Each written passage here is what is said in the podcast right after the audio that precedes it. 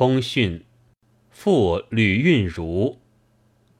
运如兄，得到来信了，我即快为于开封，将有许多骂人的嘴张开来，并且祝你们打江前去的胜利。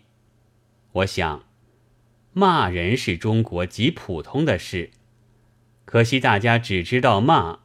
而没有知道何以该骂，谁该骂，所以不行。现在我们须得指出其可骂之道，而又记之以骂，那么就很有意思了。于是就可以由骂而生出骂以上的事情来的吧。训，四月二十三日。